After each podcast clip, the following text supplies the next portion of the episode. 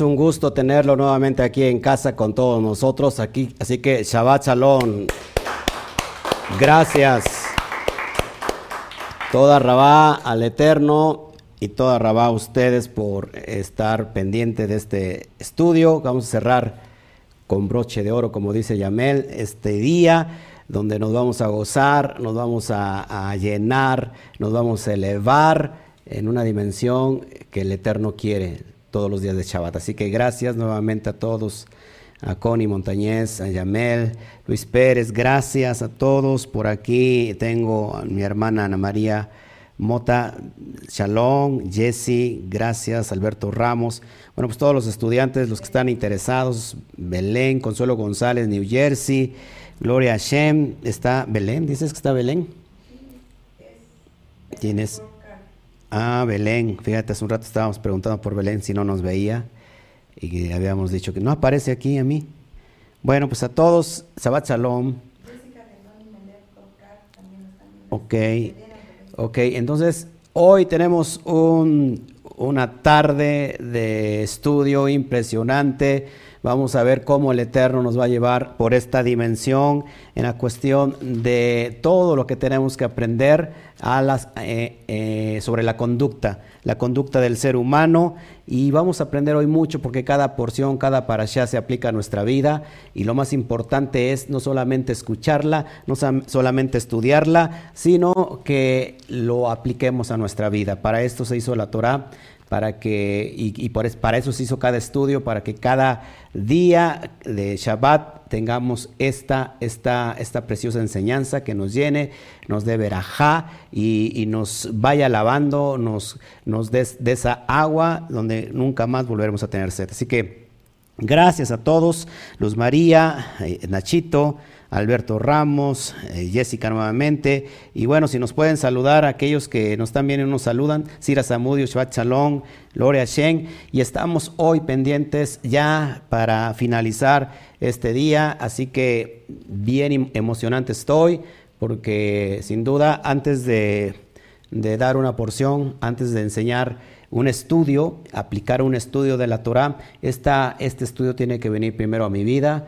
tiene que hacerme recapacitar, tiene que, eh, hacerme eh, transformar eh, mi vida y fijarme en qué nivel estoy para que después que haya yo entendido eso y lo haya superado y haya ido a un nivel mayor de elevación, entonces ahora sí nosotros podemos instruirte, inspirarte a que, que se puede hacer porque uno lo ha logrado. Así que gloria al Eterno por eso.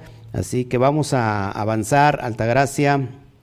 Shalom, shalom, creo que nos ve desde Alemania, si no me recuerdo. Eh, pero si no, ahí nos van poniendo de dónde nos saludan, por favor. Yo los voy a ir saludando, así que este, póngame, los saludamos desde, lo estamos viendo desde aquí o desde allá, para que le mande yo saludos allá hasta donde esté, a su ciudad, y, que nos podamos gozar juntamente hoy en esta bendita tarde.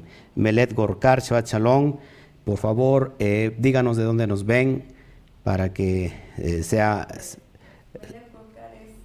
Ah, Melet Gorkar es, Belén, ah, fíjate. Ok, Belén, ya, ya estábamos aquí.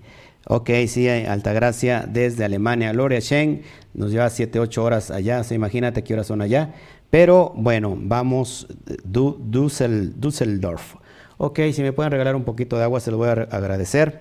Bueno, hoy es el día. Hoy es el día que el Eterno hizo y que nos vamos a gozar con la bendita Torah para que le demos vida, sentido a nuestra vida y vayamos a otro nivel. Amén. Saca tu Torah en el libro de Bamidbar, en el libro de Bamidbar o, o el libro de números como se ha traducido, en el capítulo 16, verso del 1 al adelante.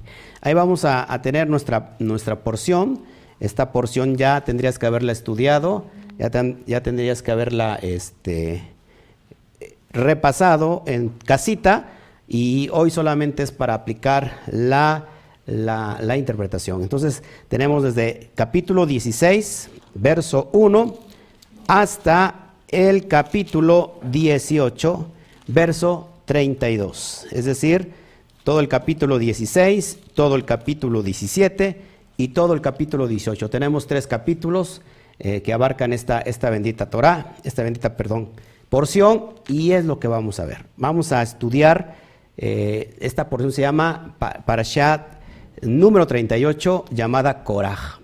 Korah, y, vamos a ver quién es Korah, qué hace Korah. Eh, se trata de la rebelión de Korah, traducido en, tus, en tu Biblia al castellano como Coré.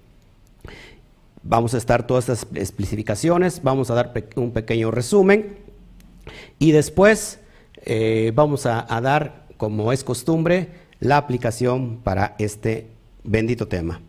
Entonces, vamos al verso, verso 1 eh, y lo leemos. Amén. Dice, y se desligaron de la congregación Corá. Bueno, ese es el verso 2. Vamos a leer el verso 1 y el 2. Coré, hijo de Itzar, hijo de Cuat, hijo de Leví, y Datán y Abirán, hijo de Eliá, On, hijo de Peled, de los hijos de Reubén, tomaron gente. Y dice aquí la versión Reina Valera, y se levantaron contra Moshe con 250 varones de los hijos de Israel, príncipes de la congregación, si puedes subrayar eso, príncipes de la congregación de los del consejo varones de renombre. En el hebreo eh, dice, dice diferente y nos deja ver lo que está escondido. En el hebreo, Vayikach Korach Ben, Ben Yitzhar, es decir, eh, y se desligaron de la congregación. Esta palabra hebrea con que la Reina Valera lo traduce como se levantaron, es la palabra Vallicaj. Y Vallicat significa se desligaron, se separaron. Que tenemos que entender que cada vez que alguien inicia con, el objetivo de traer una contienda, de traer una, una pelea, es, se usa el verbo de separar, de desligar. Desde el inicio que, que Coraj inicia una rebelión, se desliga completamente del pueblo. Vamos a ir estudiando eh, estos pasajes que nos van a dar mucha luz. Se desligaron de la congregación Coraj, hijo de Ishar, hijo de Kehat, hijo de Leví, y Datán y Abirán, hijos de Aliaf, On, hijo de Pelet, los cuales eran de la tribu de Reuben. Amén. Entonces, es en esta porción la primera revuelta en contra de la autoridad de Moshe y de Aarón. ¿Cuál era el motivo? ¿Cuál era, eh, el motivo principal?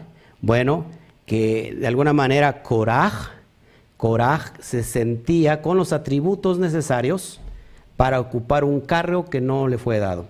Él, decía que toda la congregación, todo Israel, todo el campamento, todo lo que componía la comunidad, estaban en un grado de elevación, todos al mismo nivel. Entonces, de alguna manera, fue y se puso en contra de la autoridad de Moshe y de Jarón, y llega el momento que le dice Coraj, y tú quién eres, ya basta de que tú estés sobre el pueblo, basta de que tú seas el líder y, que tu hermano también eh, estén ustedes sojuzgando al pueblo nosotros estábamos muy bien allá en la tierra que fluye leche y miel. Esto es impresionante porque ya empezamos, cada vez que hay una rebeldía, escucha esto, cada vez que hay una rebeldía, siempre el rebelde tiene que encontrar en su corazón algo que justifique la rebeldía. Siempre el rebelde va a encontrar algo que justifique la rebeldía. Seguimos leyendo. El verso 3, y se juntaron contra Moshe y a Jarón y les dijeron, fíjense, basta ya de vosotros, basta ya de vosotros, porque toda la congregación, todos ellos son Kedoshim. Basta ya de, ustedes, Aarón, basta ya de ustedes, eh, Moshe y Aarón, porque sabes, toda la congregación son Kedoshim, toda la congregación son elevados. Dice, y en medio de ellos está el Eterno. ¿Por qué pues os levantáis vosotros sobre la congregación del Eterno? Ya estamos hasta el copete de ti, Moshe, ya estamos hasta el gorro de ti, Ajarón. Nosotros estamos en el mismo nivel que ustedes. ¿Por qué ustedes están sobre nosotros. Si todos estamos al mismo nivel, hágame usted el reverendo favor. Entonces, cuando yo esto, Moshe, fíjate lo que hace Moshe. Moshe eh, se enoja, lógico, porque estas acusaciones son muy graves, porque acuérdate que él jamás se puso a sí mismo, sino que él recibió un llamado. Pero ¿sabes lo que hizo Moshe? Dice que se postró sobre su rostro, el verso 4, se postró sobre su rostro. Y, el 5 dice, habló Coraj a todo su séquito diciendo, mañana mostrará el Eterno quién es suyo y quién es, y quién es Kadosh y hará que se acerque a él. Al que él escogiere, él lo acercará así. Entonces, a la respuesta de esto, Moshe les hace una invitación bien importante. Y, el verso 6 dice, haced esto, tomad, tomad, tomaos incensarios, Coraj y todo su séquito, y poned fuego en ellos, y poned en ellos incienso delante del Eterno mañana. Subraya eso, por favor, mañana. Mañana tiene que ver, es muy importante, mañana, y el varón a quien el Eterno escogiere, aquel será el Kadosh, esto os baste, hijo de Leví. Esto es bien importante entenderlo porque normalmente Coraj se junta con 250 varones. ¿Quiénes eran estos 250 varones? No, no eran cualquier persona, dice la Torah que eran varones de renombre, es decir, que eran príncipes, que eran líderes, pero ¿sabes qué? No querían, no querían nada más servir conforme a lo que ya se les había dado. Ellos estaban sirviendo, por supuesto. Llega el momento que, que Moche les dice, ¿qué les pasa a ustedes? No se conforman solamente con servir, sino que ahora también quieren este ministerio de, levita y ministerio de, de. También ustedes quieren esto. No les basta con servir con lo que ya se les dio, sino que ahora quieren tomar el liderazgo. Y entonces viene Coraje y le dice, ¿sabes qué? Es que ¿Para qué nos sacaste de allá de donde, la tierra donde fluye leche y miel? ¿De dónde salió el pueblo de Israel? De Mitzraim, de Egipto. Imagínate, de allá de la, donde la, de la tierra donde fluye, este, fluye ¿qué? Leche y miel. Entonces Moshe les dice, mañana vamos a presentar y que el Eterno sea que decida. Te hago rápido el resumen para ir aplicando toda esta porción. Llega el momento que se reúnen y y el Eterno, al enterarse de esta rebelión, dice, ¿sabes qué? Apártate de ellos, yo voy a destruir a todo el pueblo. Voy a, pero voy a destruir a todos los que se levantaron junto con todas sus familias, junto con todo el pueblo. ¿Qué hace Moshe y Aharón otra vez? Se postran para interceder por interceder por el pueblo. Y le dice Moshe que pecó toda la congregación, no solamente fue uno, fue Corá que se levantó. Y dice, tiene razón, apártense, habla a todos los Bene Israel y dilen que se aparten lejos, que se, que se, que se aparten de la, de la, del campamento de Coraj. Así hicieron y entonces se presentó el Eterno y vino Moshe en la mañana y les dicen, ¿sabes qué? Si yo no soy el elegido, entonces tu Coraj y toda tu familia va a morir de una forma natural, de una forma como mueren todos los hombres. Pero si yo si soy el, elegido, entonces tú vas a morir tragado por la tierra. ¿Y qué pasó en ese momento? Se abrió la tierra, se oyó un crujir y fueron tragados toda la familia de Coraj. Los 250 que estaban presentando su incienso, quemando el incienso. Sabes, esto es bien importante porque si no entendemos todos los contextos toráticos, no vamos a comprender o vamos a alcanzar a comprender muy poquito.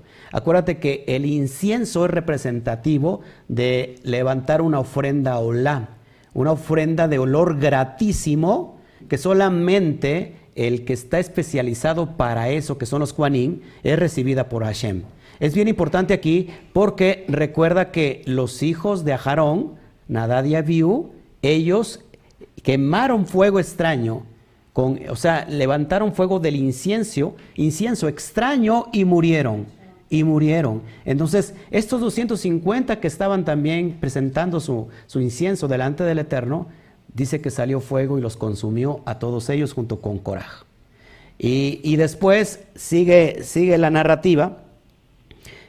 Y después de ver todo esto, fíjense, esto es bien importante porque esto se repite una y otra vez, que te lo vamos a ir analizando dentro de las comunidades y en todo, en todo lugar y en todo momento.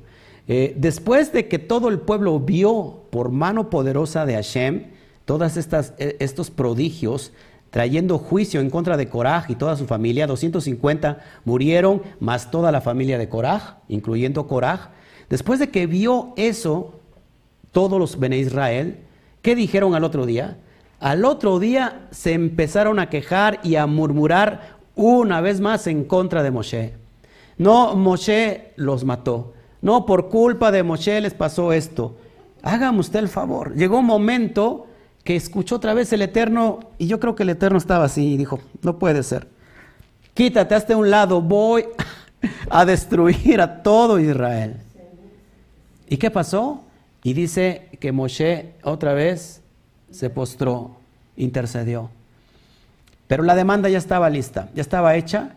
Y entonces viene el ángel de la muerte, viene una fuerte, lo que estamos viviendo hoy, mortandad, y, empiezan a morirse personas dentro del campamento.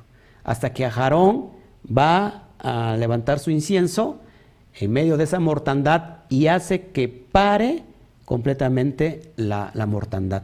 Y aún así, fueron 14.700 personas que murieron, no contando los, los 250 más lo, lo que pertenece a Coraj. Bien importante esto. Después de todo esto, para que ya no quedara nada de pretextos, el Eterno manda a Moshe que traiga la vara de, representativa de cada tribu y que la, va, que la va a poner en el lugar delante de su presencia y que cada vara va a tener el nombre de cada tribu. Pon la vara de Ajarón y qué pasa con esa vara después de esa noche. Al otro día esa vara, estamos hablando de un pedazo de madera, un pedazo de, de, sí, de, madera. Eh, al otro día dice que la que florezca, esa, esa será señal de que será mi elegido. Entonces, ¿qué pasó? Que esa vara reverdeció, floreció, trayendo una señal delante de todos los Ben Israel, que los elegidos era Aarón y era Moshe. Amén.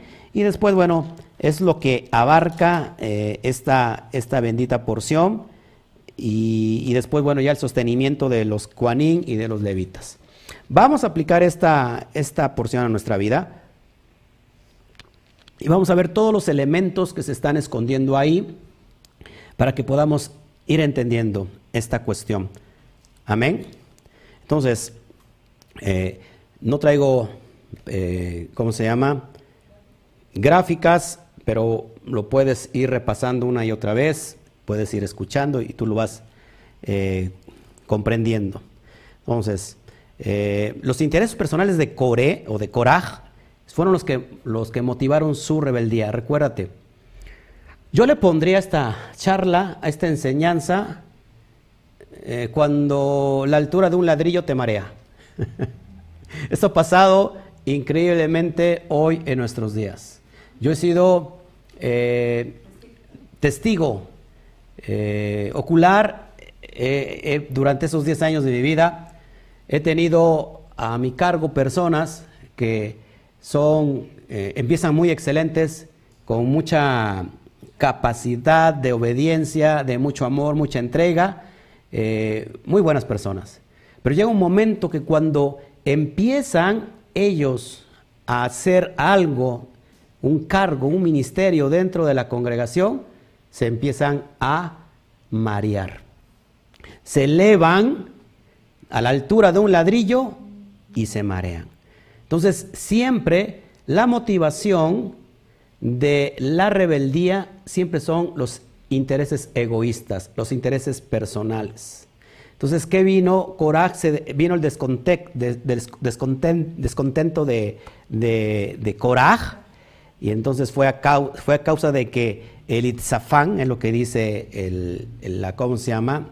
El, la interpretación judía, su primo hermano y menor que él obtuvo el cargo que Coraj esperaba, pensando que tenía derecho de ocuparlo.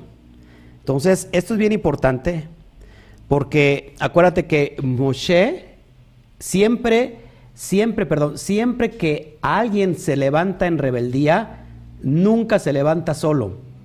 Mire, esto es bien importante que lo vayamos entendiendo y por qué aplica en nuestra vida espiritual y por qué tenemos que estar bien pendientes de esto, porque a todo mundo le puede pasar. A todo mundo le puede pasar, todo mundo es susceptible, hasta yo.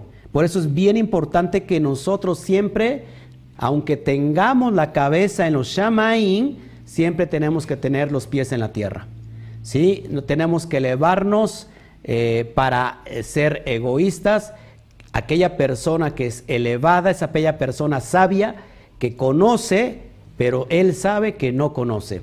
¿Sí? ¿Todos aquí? Entonces, siempre, los, eh, siempre el, la persona que se va a sublevar contra la autoridad, acuérdate, ¿cuál es el principio de la sublevación? ¿Cuál es el principio de la rebeldía? ¿Quién inicia con ese principio? El Satán.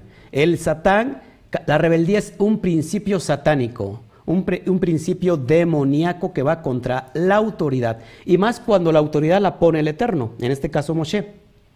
Bueno, siempre el rebelde trabaja alrededor. Él en su corazón ya se levantó en rebeldía, pero no lo demuestra en el momento, sino que empieza a trabajar a, a, los que tienen a su lado. ¿Y quiénes son las personas que, que están a su lado, hermanos? Pues los demás líderes y empieza a inyectar el veneno, empieza a meter la shonjara, empieza a contaminar a la persona de tal manera que cuando él ya se levanta en contra de la autoridad es porque ya ha hecho el trabajo de contaminar a las demás personas. Es decir, no está sola, no está sola porque el rebelde es un cobarde. Y te lo estoy demostrando con lo que estamos viviendo hoy. Entonces no solamente se levanta, sino que va con a Datán y Abirán. Según la tradición, fíjense, Datán y Abirán eran aquellos dos hebreos que pelearon en Mizraín y que dijeron que le dijeron a Moshe, ¿quién te constituyó a ti por príncipe y juez sobre nosotros? ¿Se acuerdan? Que eso lo vemos en, el libro de Éxodo, en Shemot capítulo 2, cuando eh, este, Moshe les llama la atención a esos dos que estaban peleando. ¿Se acuerdan de eso?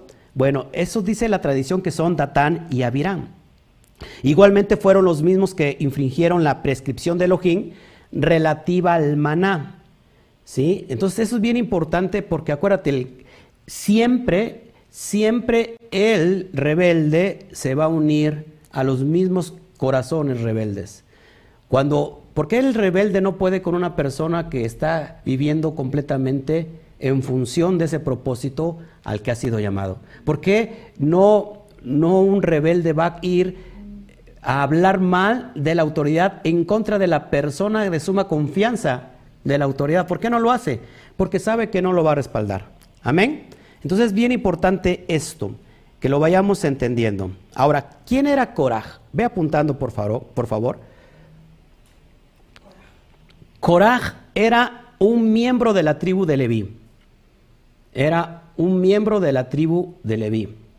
No así uno que fungía como levita. Ojo aquí.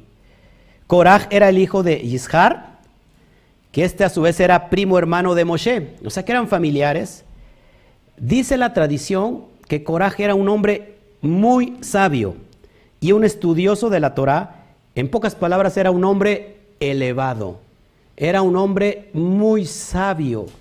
Dice los jajamín, dicen los sabios, entonces, ¿qué lo hizo perder a Coraj? ¿Qué lo hizo que Coraj se perdiera si era un hombre grandioso? Dicen los sabios que su propia grandeza lo engañó. Y esto es bien importante que lo entendamos, porque nosotros, yo al menos, yo no doy nada por sentado. Es decir, yo ya no, lo, no he logrado absolutamente nada. No he llegado a la cima. Cada vez que una persona me dice, ¿sabes qué? Está muy bien lo que haces, yo se lo agradezco con todo corazón, pero ¿sabes qué? No doy nada por sentado. En pocas palabras, como dicen los sabios, no me la creo, no te la tienes que creer. Pero llegó el momento que la sabiduría de Coraj lo envolvió y su propia grandeza lo engañó. Amén. ¿Qué más?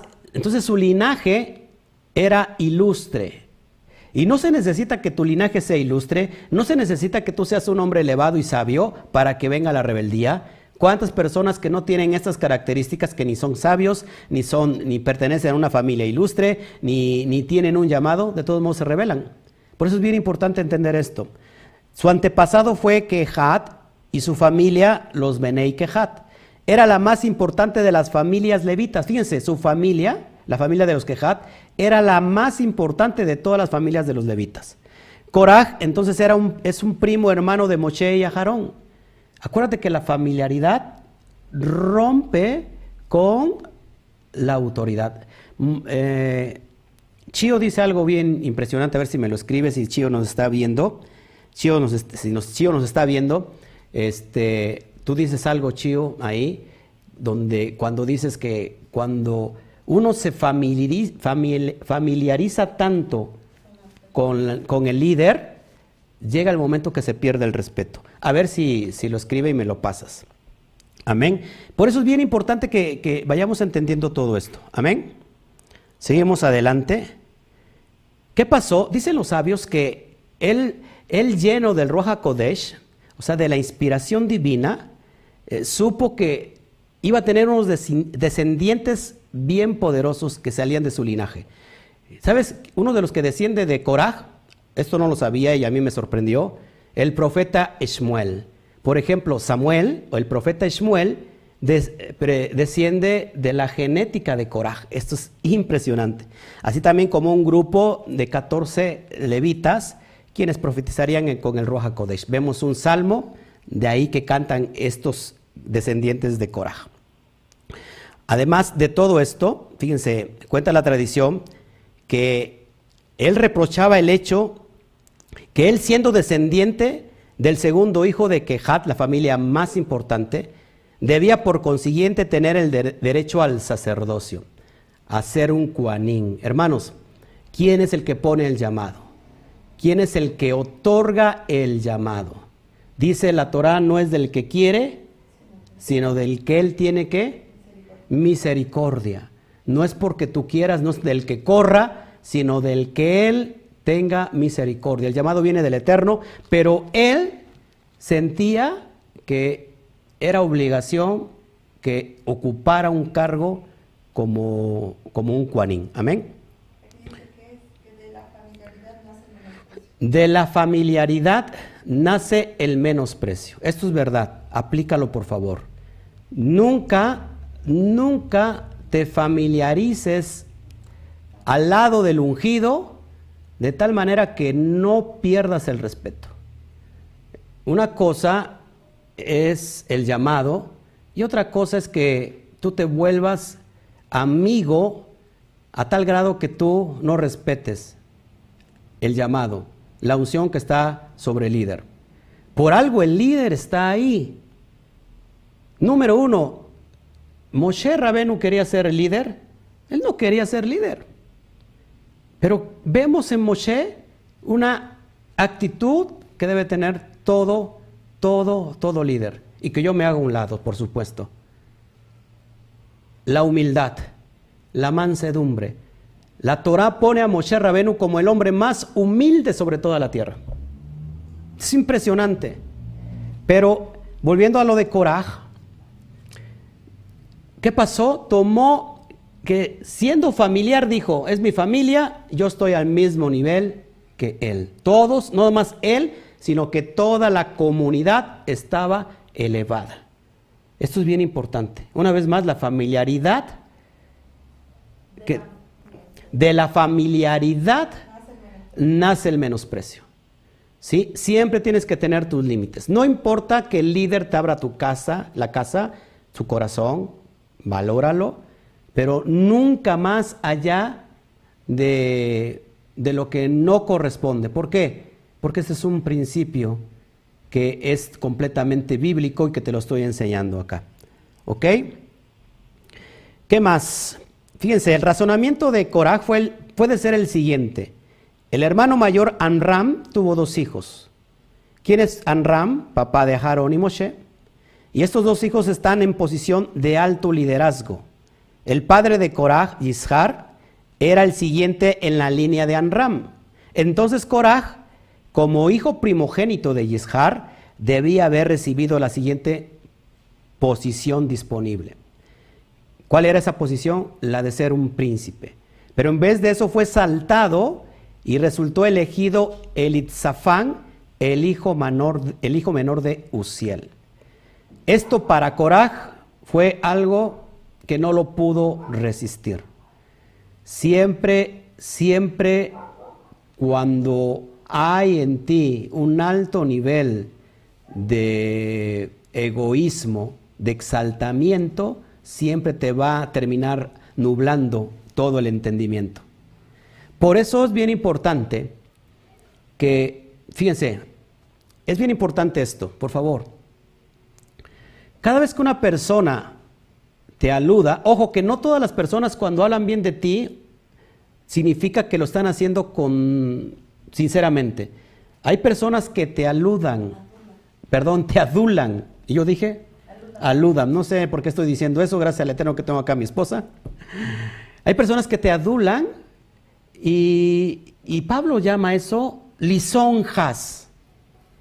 Las lisonjas te pueden hacer mucho daño. Pero por el otro lado, las críticas, que no son constructivas sino destructivas, también te pueden hacer un lado. Las primeras te elevan, pero te elevan el, no la sabiduría, te elevan el ego. Las segundas te terminan poniendo en el piso. ¿Qué hacer cuando tú sabes que estás haciendo el trabajo quizás correctamente, pero tú sabes que no eres digno? Yo no soy digno ni siquiera que ustedes me estén viendo ahora mismo por, por internet. No soy digno de eso. Gloria a Shem, por eso doy gracias al Eterno, por eso doy gracias al, Eterno por tu vida y te doy gracias a ti por estarlo haciendo, porque la verdad, yo, yo no me siento digno de que ustedes me estén siguiendo o me estén viendo, pero de alguna manera sabemos que estamos tratando de dar al blanco y estamos haciéndolo. Y yo no me mido con ningún siervo, yo no me mido con ninguna persona que está transmitiendo videos en vivo también de estudios de Torah. Mi única competencia soy yo mismo. ¿Cuál es el reto más grande para mí?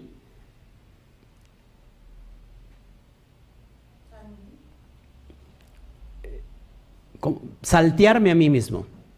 Es decir, vencerme a mí mismo, mejorarme a mí mismo. Mi mayor competencia soy yo, soy yo mismo. Entonces, cuando alguien te dice, ¿sabes qué? Estás haciendo esto muy bien, muy bien. Nunca te lo creas completamente todo. Da, agradece, sobre todo yo agradezco, agradezco mucho los buenos comentarios, porque esos comentarios me alientan, no sé si me explico, no me malentiendan, me alientan y me alientan a seguir adelante y yo necesito de buenos comentarios también para que me dé ánimo para seguir adelante. ¿Sabe qué, pastor? Este mensaje ha bendecido mi vida. Hay, hay días que yo siento que no hay Ruaja Codes, o sea, yo siento que, que no sé, que, que no inspiré nada y, me siento triste porque dije, hoy no sé, no sé, no fue, no fue mi día y de repente llegan mensajes. Ese mensaje fue impresionante, fue increíble y me alientan. Pero inmediatamente le doy gracias a Shem porque sé que no soy yo, es el Eterno fluyendo a través de mí. Él, es el que tiene que brillar. Ahora, pero de todos modos, cuando tú sabes cuando una persona viene a adularte, ¿sí? ¿Está Te viene a echar lisonjas. ¿Sabes qué? Tienes que vaciarte. Tienes que, que vaciarte de tal manera que no te eleves, te esponjes. Y hago lo mismo con aquellos, que esas críticas que, que llevan toda la intención de destruirte. Ninguna me la creo, ¿para qué? Porque me mantengo siempre en medio. Pero ¿qué pasó con Coraj? Coraj estaba elevado ya de egoísmo y no pudo con esto y reunió a los, a los 250 hombres que ya hablamos, entre ellos Datán y, arriba, y Abiram.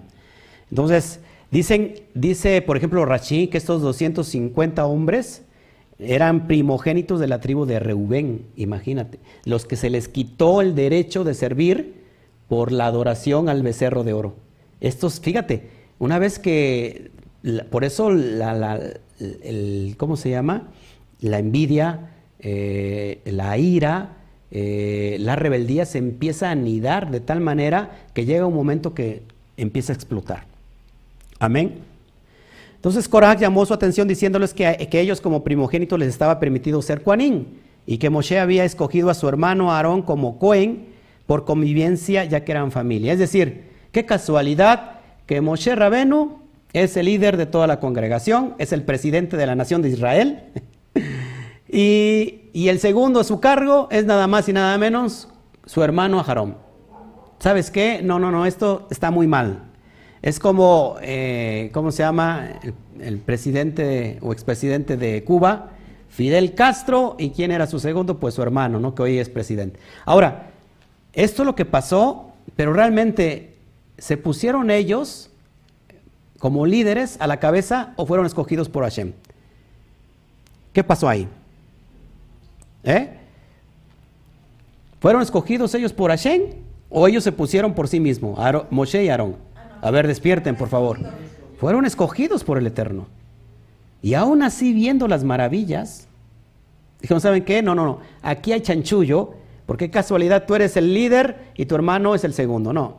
Entonces el plan de Moshe de hacer el incienso era para que recapacitaran sobre sus objeciones e hicieran Teshuvah. Por eso cuando les dije que en el versículo 7 que subrayaran mañana, lo voy a leer nuevamente, 16, 7 dice, y poned luego en ellos, y poned en ellos incienso delante del Eterno mañana, mañana. ¿Por qué es importante el mañana? Nunca puedes tomar una decisión acaloradamente. Nunca puedes tomar una decisión en un estado de ira, en un estado de arrebatamiento. ¿Por qué? Porque vas a tomar una decisión que no es la correcta. No sé si me explico. Nunca se puede tomar una decisión en un estado mental así de enojo. Por eso Moshe, siendo el más humilde pero el más sabio, le dice el día de mañana, ¿sabes qué? Vete, vete a, descansar, mañana nos vemos. ¿Por qué? Porque ese tiempo era para que él recapacitara, para que él entrara a Teshuvah. ¿Por qué crees que yo no hablo inmediatamente con una persona que ya sé que está eh, de rebelde, que ya se levantó en su rebeldía desde antes que se levantara? A mí el Eterno me lo ha confirmado en sueños en revelaciones. Y yo ya sé que tal persona, siendo un líder, se va a levantar. ¿Y por qué crees que yo no trato de aclararlo en ese momento, sino que yo le, yo le doy, ¿sabes qué? Soñé esto. ¿Sabes qué? El Eterno me dijo esto de ti que está pasando en tu corazón. Y dejo el tiempo, dejo el mañana para qué? Para que la persona se arrepienta. ¿Y qué pasa? Lejos de venir Teshuvah, viene más amargura. Por eso es bien importante, estamos entendidos aquí, no podemos tomar decisiones en los tiempos de mayor frustración. Es cuando los que han tenido una pecera, cuando tú estás haciendo la limpieza de tu pecera, normalmente revuelves todo el fondo. ¿Y qué pasa con el agua que era cristalina antes de limpiarla? ¿Qué pasa? Empieza a estar que turbia. Entonces no ves absolutamente nada. No se ve claro. Cuando estamos enojados, cuando estamos malhumorados, cuando hemos perdido un poquito la noción, no vemos absolutamente nada, tenemos que esperar el día de mañana para que nuestras ideas se aclaren. Una vez que se aclaran nuestras ideas, podemos ver correctamente, podemos visionar bien y entonces es tiempo de tomar decisiones que sobre todo van a ser con buenas consecuencias. ¿Qué pasó con Coraj? Hizo todo lo contrario. Amén. Entonces le dijo, vete para mañana pero en realidad era para que ellos hicieran teshuva. Otra, los 250 hombres de renombre se trata de hombres que tratan de usurpar nombres. No es porque, o sea, dice un comentarista, dicen los cajamín, no es porque sean hombres de renombre, los 250, sino que ellos querían ser cuanín, usurpando a aquellos que en verdad sí tenían el mérito divino. Recuerda, el llamado es por mérito divino. Una vez más, si lo podemos repetir, el llamado es por mérito divino, no es por mérito de hombre. No es como, por ejemplo, mi hijo tiene 17 años, va a cumplir 17 años, no me dejaron terminar, tiene 16 años, yo estoy ejerciendo eh, este ministerio de pastor, de, de ROE, él no necesariamente tiene que ser un pastor, no necesariamente tiene que ser un líder de la congregación, porque normalmente es lo que pasa, aunque yo sé que el, ¿cómo se llama? El ministerio se va transmitiendo de, de genética a genética. Lo vemos con los levitas. Pero no necesariamente él tiene que ser un pastor. Una cosa es que yo lo elija y le diga, ¿sabes qué? Tú vas a ser el pastor, ya te voy a dejar el cargo. Y otra cosa es muy diferente que el Eterno lo llame a servir. Son cosas completamente diferentes.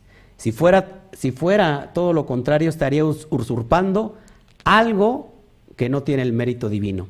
¿Sí? Recuerda que los Kuanin del primer siglo fueron expulsados. ¿Por quién? Por estos que no tenían eh, el, mérito divino de ser, de ser ¿Se acuerdan quiénes eran? Los que no creían en la resurrección de los muertos. Los saduceos. En el primer siglo, los saduceos de alguna manera persiguieron a los verdaderos Juanín y estos huyeron a la montaña, al monte. Y, de ahí nace los esenios. ¿sí? Eso es bien importante que lo vayamos entendiendo.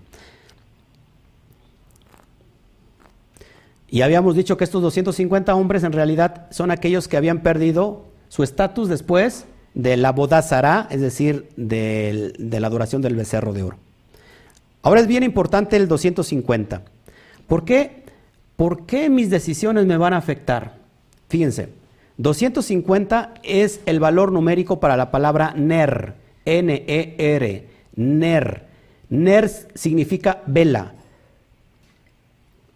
Ner significa vela.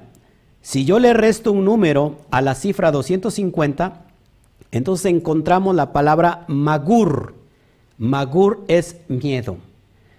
Estos hombres, si hubieran sido sometidos bajo la autoridad de Moshe, hubieran encontrado la luz de la Torah.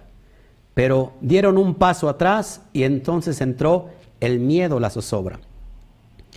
Entonces fíjense, vamos dibujando a Korah ¿Quién es Coraj? Coraj en la Torah es el arquetipo del ladrón. Coraj en la Torah es el arquetipo del ladrón, de aquel que se quiere apropiar o se apropia de lo que no es suyo. Coraj es un arquetipo de ladrón, de aquel que se apropia de lo que no es suyo. Entonces, si algo caracteriza a Coraj es su frialdad.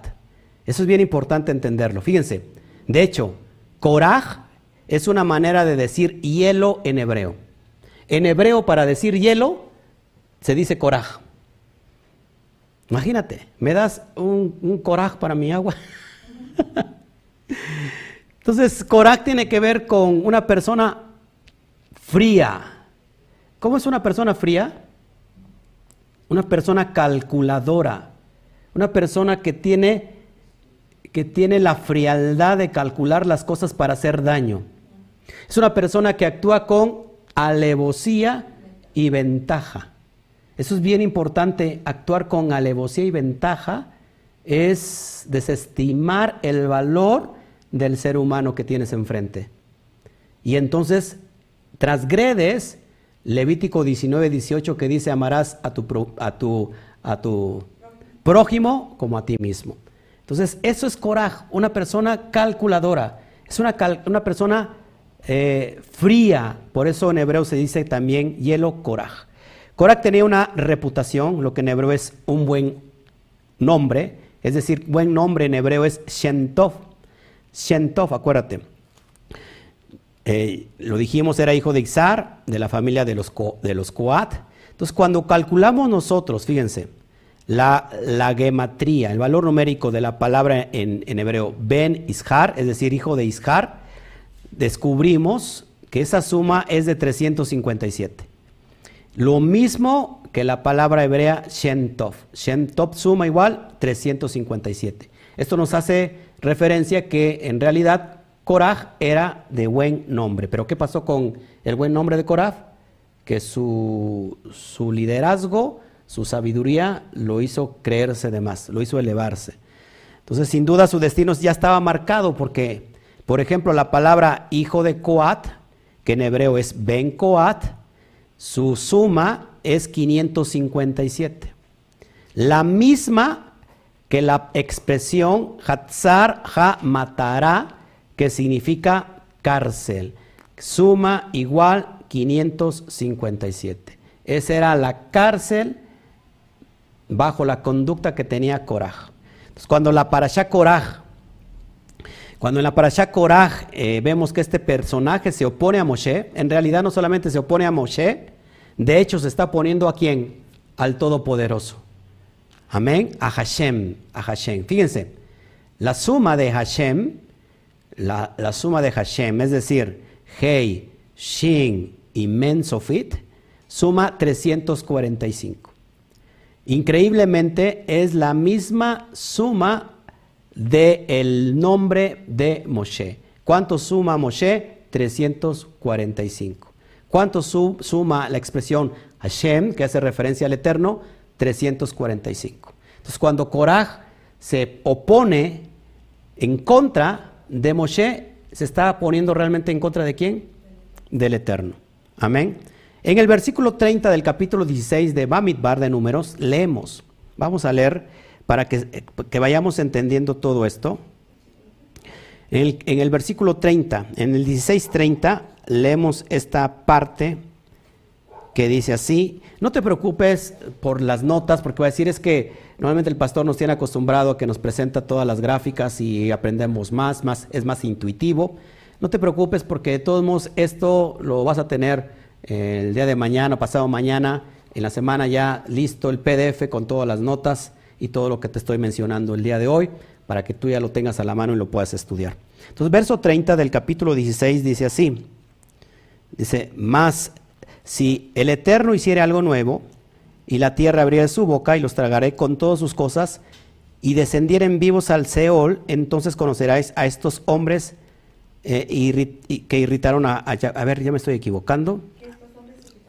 Que estos hombres irritaron a el Eterno. La palabra es que estos hombres han provocado a Yudhe Bathei. Ahora, el sabio Baal Haturim nos descubre que si tomamos las letras iniciales de estas frases, es decir, si tomamos la letra Hei, la letra, de nuevo, eh, la letra si Hei, Nu y, Kaf, nos da, hace la palabra, este, nos hace la palabra Ha-Kohen.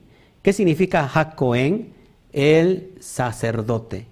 Ha-Kohen. Entonces, cuando estos hombres provocaron al Eterno, en realidad lo que quería Coraj, que era el sacerdocio. ¿Me están poniendo atención aquí? El sacerdocio. Por eso es bien importante explicar eso. La verdadera razón de la provocación de Coraj es que soñaba con usurpar, usurpar perdón, el sacerdocio arónico. Amén. Sabemos también que Korah, acuérdate, eso es bien importante, muchos no lo saben, y esto ya la dimos en una porción pasada, Korah desciende de Esaf. ¿Quién es Esaf? Esaf es Esaú, enemigo acérrimo de Israel, enemigo de Jacob, de hecho es el hermano de Jacob, y entonces Jacob toma la primogenitura, bueno, no se la, que la tomó, se la dio el padre, y a causa de esto no lo perdona. ¿Y quién es Esab el día de hoy? ¿Quién es Esab? ¿Quién es Esaú? Esab hoy está, eh, se puede decir que es Edom. Edom es el rojizo, el pueblo que está sobre todo en Roma, el imperio romano es Edom y es enemigo acérrimo de Israel, ¿quién está en contra de la ley? ¿Quién está en contra de la Torá? ¿Quién está en contra de todo lo judío? Roma. Esos son los edomitas. Y de esa descendencia es de la descendencia de, de Saúl. Ahora, Coraj desciende de Saúl o de Saf. Fíjate, si calculamos la gematría, el valor numérico de Saf, vemos que es la misma para la frase Benei Korah, los hijos de Korah. Esab suma 376, Esab suma 376 y la expresión hebrea eh, Benei Korah, los hijos de Korah, suma 376. Bien importante que entendamos esto, hermanos, porque hay errores que nos van a llevar a una dimensión de de provocar, de dañar inclusive nuestras generaciones futuras. Por eso es muy importante que las decisiones que tomemos hoy sean basadas estrictamente a la luz de la Torah. Cada vez que tomemos una decisión tenemos que pedirle al Eterno mucha luz de su parte, que sea Él con temor y temblor diciéndole, Padre, eres tú quien me está llamando a hacer esto, no es mis, mis propias emociones, no permitas que haga un fuego extraño, no permitas que queme incienso que es extraño para ti, que sea un llamado genuino, que mis decisiones no provoquen a mis descendientes. De hecho, fíjate, me llamó la atención, me llamó la atención que Coraj, cuando tú escuchas Coraj, ¿qué te viene a la mente? Coraje, coraje. Y investigué de dónde la etimología de la palabra coraje. Coraje viene del francés, es que no sé cómo se pronuncia el francés. Dice, dice la palabra coraje, courage, no sé cómo se pronunciará en Francia. Courage. Pero en Francia hay muchos términos hebreos, muchos, mucha, mucha terminología hebrea del francés. Entonces, coraje viene del francés courage y esta aparece hacia el, hacia el 1330 de, nuestra era con el significado de ira, que se conserva actualmente sobre todo en el habla popular y hacia 1440 con el de valentía. Entonces, hermanos, no confundamos la gimnasia con la magnesia. No confundir la magnesia con la gimnasia. Una cosa es una cosa y la otra es otra, como dijera la chimortrufia. Entonces, el coraje te puede hacer perder la visión, el llamado. Si nosotros no paramos esta rebeldía en nuestro corazón, entonces va a venir un estado de perdición para toda nuestra casa. Muy importante que todos los que murieron fueron 14.700. Y no cesó esa plaga hasta que Aarón hizo lo que tenía que hacer. Yo le pido mucho al Eterno que en este día nos haya alumbrado, nos haya inspirado a tener temor, los líderes por algo son líderes. Muchos quieren lo que se ve públicamente. Muchos quieren lo que se ve públicamente, pero no quieren lo que no se ve públicamente. Lo exterior, lo público, se consigue en lo privado, en el lugar privado, en lo secreto del Padre. Mucha gente no sabe que una vez que estamos aquí delante de, ti, con todo temor y temblor, es porque ha, venido un tiempo de preparación, un tiempo donde han pasado muchas cosas, muchas dificultades. Mucha gente no lo sabe. Estuve clamando durante tres años seguidos sin parar porque el Eterno me hablara como me habló cuando me tomó. Y Él para mí estuvo callado, sin embargo no estaba callado me estaba preparando para esta gran dimensión. Yo sin saberlo. Pero ¿sabes qué? Sufrí mucho, pasé por muchas pruebas, yo estuve orando por sanidad, aún estando enfermo. Y veía que los enfermos sanaban por la gracia y misericordia del Eterno. Pero yo seguía enfermo. Yo seguí creciendo en ese lugar íntimo donde tuve que pagar el precio, como cualquier líder que es llamado por el Eterno que tiene que pagar un precio. Y una vez que el Eterno me capacitó en el cuarto oscuro, en el cuarto oscuro donde se trabaja y no puede entrar luz porque entonces revela, se revela, se echa a perder el rollo fotográfico, pero para que tú puedas ver la gráfica, tú puedas apreciar la fotografía, primero se tiene que trabajar en el cuarto oscuro. Y en el cuarto oscuro, en el cuarto secreto, en el cuarto de los secretos donde el Eterno trabaja y revela para que Él te proyecte hacia la vida pública. Mucha gente quiere lo que se proyecta en lo público, pero no quiere pasar por el proceso de cuarto oscuro. Y es ahí donde inicia la rebelión. Así que si este, esta tarde Shabbat te ha llenado hoy y te ha llamado y te ha hablado el Eterno tu corazón, yo pienso que es tiempo de recapacitar. Si se tiene que pedir perdón, es tiempo de hacerlo. Es tiempo de que se pare esa mortandad antes de que siga cada, cada vez hundiéndose y hundiéndose más. Quiero decirlo públicamente, durante todo el trayecto de mi ministerio ha habido como dos, tres levantamientos de sublevación, de, ¿cómo se llama? De, de, lo que estamos, de lo que estamos hablando, se me, va, se me olvida la palabra, de rebeldía, y personas que le han comido de nuestra mano, han bebido de nuestro vaso, han metido el, del pan a nuestro plato y han comido de ese mismo plato. Se nos han volteado, nos han, se han dividido, han hablado mal del ministerio, de mi persona, les ha abierto el corazón, mi casa, mi familia. Y aún así, ¿sabes qué? Yo los he perdonado. Pero yo, yo pido con todo mi corazón, porque a estas personas les amamos en el eterno, que recapaciten, que nada se puede ganar a la mala, que no se puede uno brincar los procesos, un proceso se tiene que pasar. El pueblo de Israel para entrar a la tierra prometida tuvo que pasar el proceso que era 40 días y se volvió 40 años, pero de todos modos tuvo que pasar por el proceso.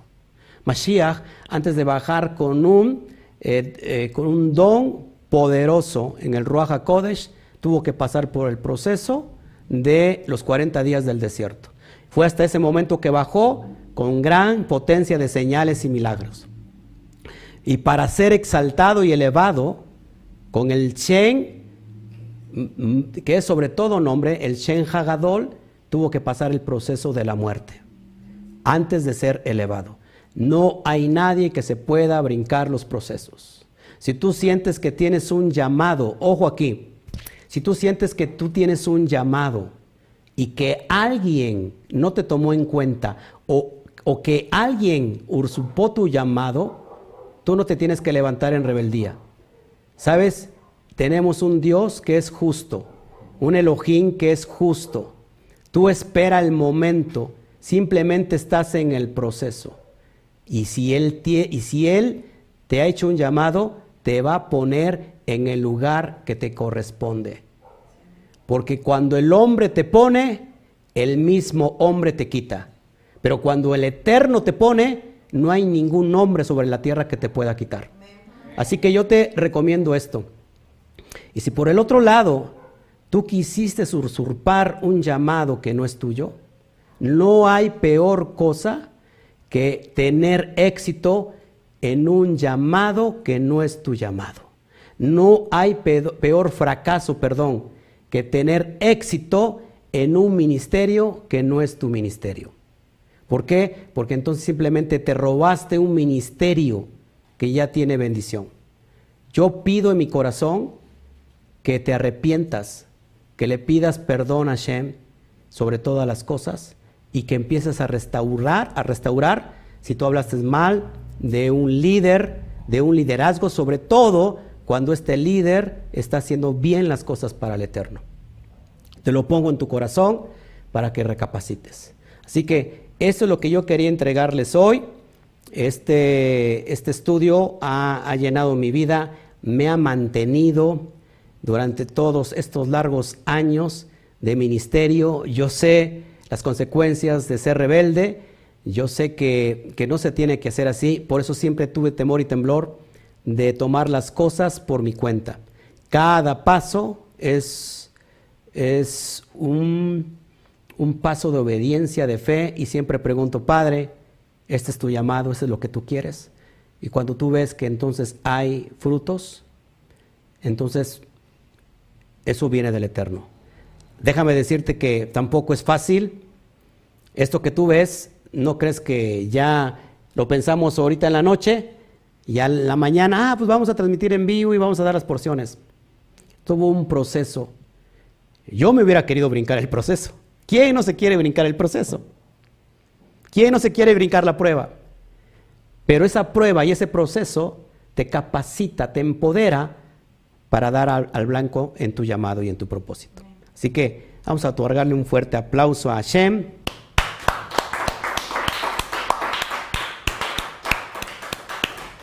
Gloria al Eterno. Dice aquí Norma, han sido peores que Judas.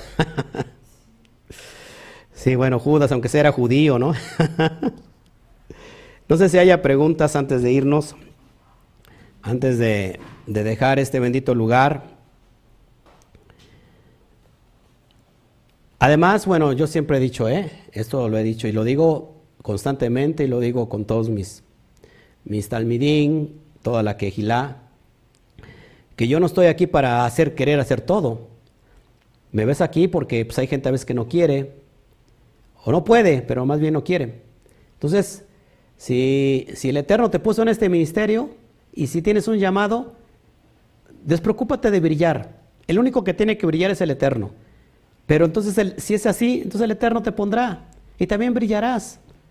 Pero que no sea eso lo que llene tu expectativa. Yo no estoy aquí para que brille yo, sino para que brille el Eterno.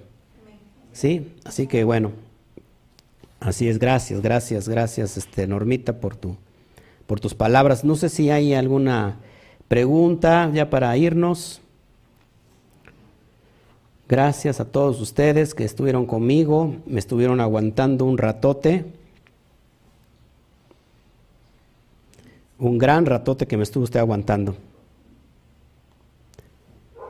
Yo me voy a retirar, a descansar, aunque sea un ratito, vuelvo y empiezo a trabajar nuevamente. Entonces Coraj era la descendencia de, de Shmuel, no, más bien Shmuel descendía de Coraj. Es un descendiente Shmuel. Recuérdate que no toda la genética tiene que ser mala, ¿no? O sea, si alguien ha sido malo, entonces llega un momento de rectificación, ¿sí? Un tiempo de rectificación donde la genética misma se rectifica del mal que hizo o del daño que hicieron eh, nuestros antepasados. Amén. Dice, sí, es que cuando conviven con usted sienten que están al igual y lo más peligroso es, es un ignorante que se siente ungido. Fuertes palabras, pero creo que, que sí, sí, así es. Pastor, ¿usted nos puede explicar, dice, pregunta Carlos Lezama, cómo es que Coraj era descendiente de Esaf si, solo los hijos de Israel fueron a, a Mitzraim? Ok, bueno, después, después les voy a explicar esto a profundidad, porque si no se me va a hacer muy largo este, este trayecto. Ya después les voy a explicar. Eh, esto viene en la tradición, lógico, en, los, en el Midrash, no viene específicamente en la Torah, aunque da pistas, pero ya después les, voy a mostrar todo esto. Pero sí, lo, que, sí que, lo que sí tengo que, que tenemos que entender es eso, la, la la acción que tuvo Coraje. No importa cuán sabio sepas, ¿eh? No importa cuán sabio sepas. Cuando pierdes el control, pues la sabiduría se va y te ves y se ve uno muy mal. Pastor, mi hijo tiene una duda. Dice que por qué antes el Eterno se manifestaba rápidamente, por ejemplo, cuando alguien hablaba mal y se manifestaba la lepra física y ahora no. no sabes cuántas veces me he hecho esa pregunta. no sabes cuántas veces me he hecho esa pregunta. ¿Por qué, Padre? ¿Por qué no pasa esto? ¿Por qué no pones un, un ejemplo vivo para que muchas personas tengan temor de tu Shem, de tu nombre, de tu Torah? ¿Y sabes qué me ha contestado el Eterno? Su infinita gracia, su infinita misericordia. ¿Por qué? porque tú y yo somos parte de esa misericordia. Porque si fuera como ese tiempo, hoy no estaría yo sentado aquí delante de, ti. Hoy no estaríamos, hoy nosotros, ni no estaría ni siquiera el remanente de Israel. Por eso es que algunos abusan. Pero ¿sabes qué? El día del, el día del juicio final está muy cerca. A ver, entonces, Dice, deseo dar gracias, fíjense, al Eterno, porque ayer en la transmisión en casa estuvimos adorando, lloré en mi corazón por la empresa en la que trabaja y por cada empleado y hoy el Eterno nos va, nos ha bendecido ya nos llamaron a mí y a mis compañeros para el lunes empezar a laborar. Bendito sea el Eterno. Ofrezcamos un fuerte aplauso al Eterno. Gracias, gracias.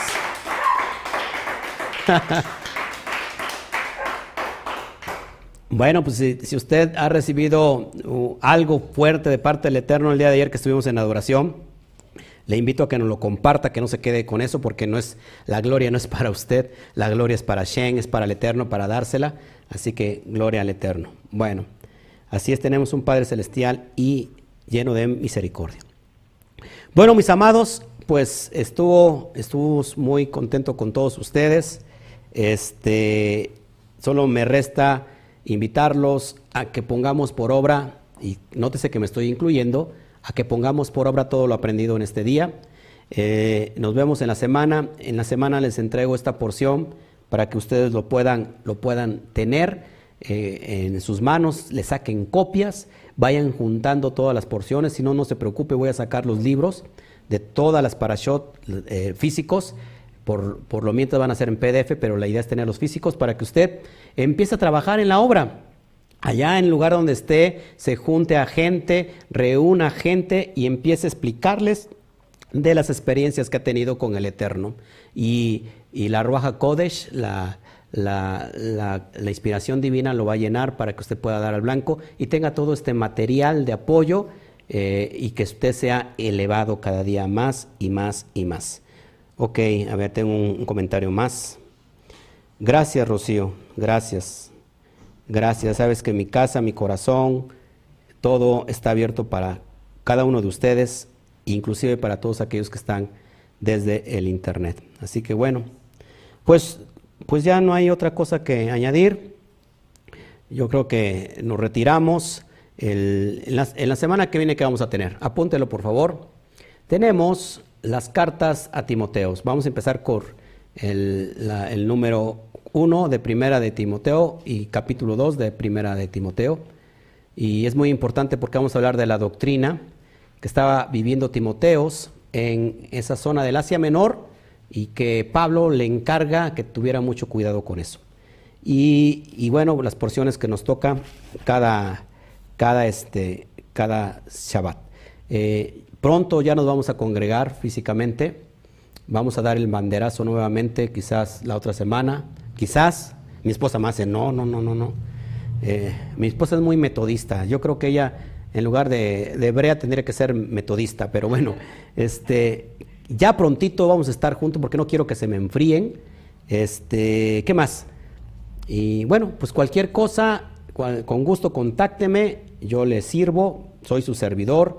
Soy su servilleta, como dijeran aquí en México, y para eso estoy, para servirles. Les amamos, que el Eterno me los bendiga. Y ya cerramos. ¿Qué les parece si damos gracias por el día nuevo que está llegando? Y gracias por el Shabbat. Vamos a orar. Padre, te damos a ti toda la gloria. Bendito es tu nombre, tu Shen Hagadol, tu nombre sobre todo nombre, tu Shen Hameforash, el, tu nombre que es inefable, papá. Gracias, papá, por este tiempo. Gracias por la enseñanza, por la Ruaja Kodesh, por la inspiración divina que nos ha tomado para poder dar al blanco, Padre. Gracias por este tremendo Shabbat. Ha sido eh, excelente, maravilloso estar contigo en tu bendita presencia.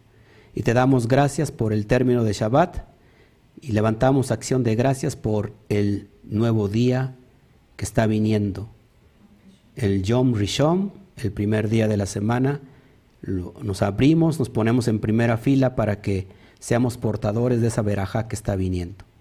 Y recitamos todos juntos el Esma. Esma Israel Adonai Eloheinu Adonai Echad. Oye Israel, Adonai nuestro Elohim, Adonai uno es. Gracias papá, te doy a ti toda la gloria. Amén, amén, amén y amén. Número, la cuenta de tres, nos despedimos con el saludo del John Rishon. Uno, dos, tres. Shagua To. Aplauso fuerte.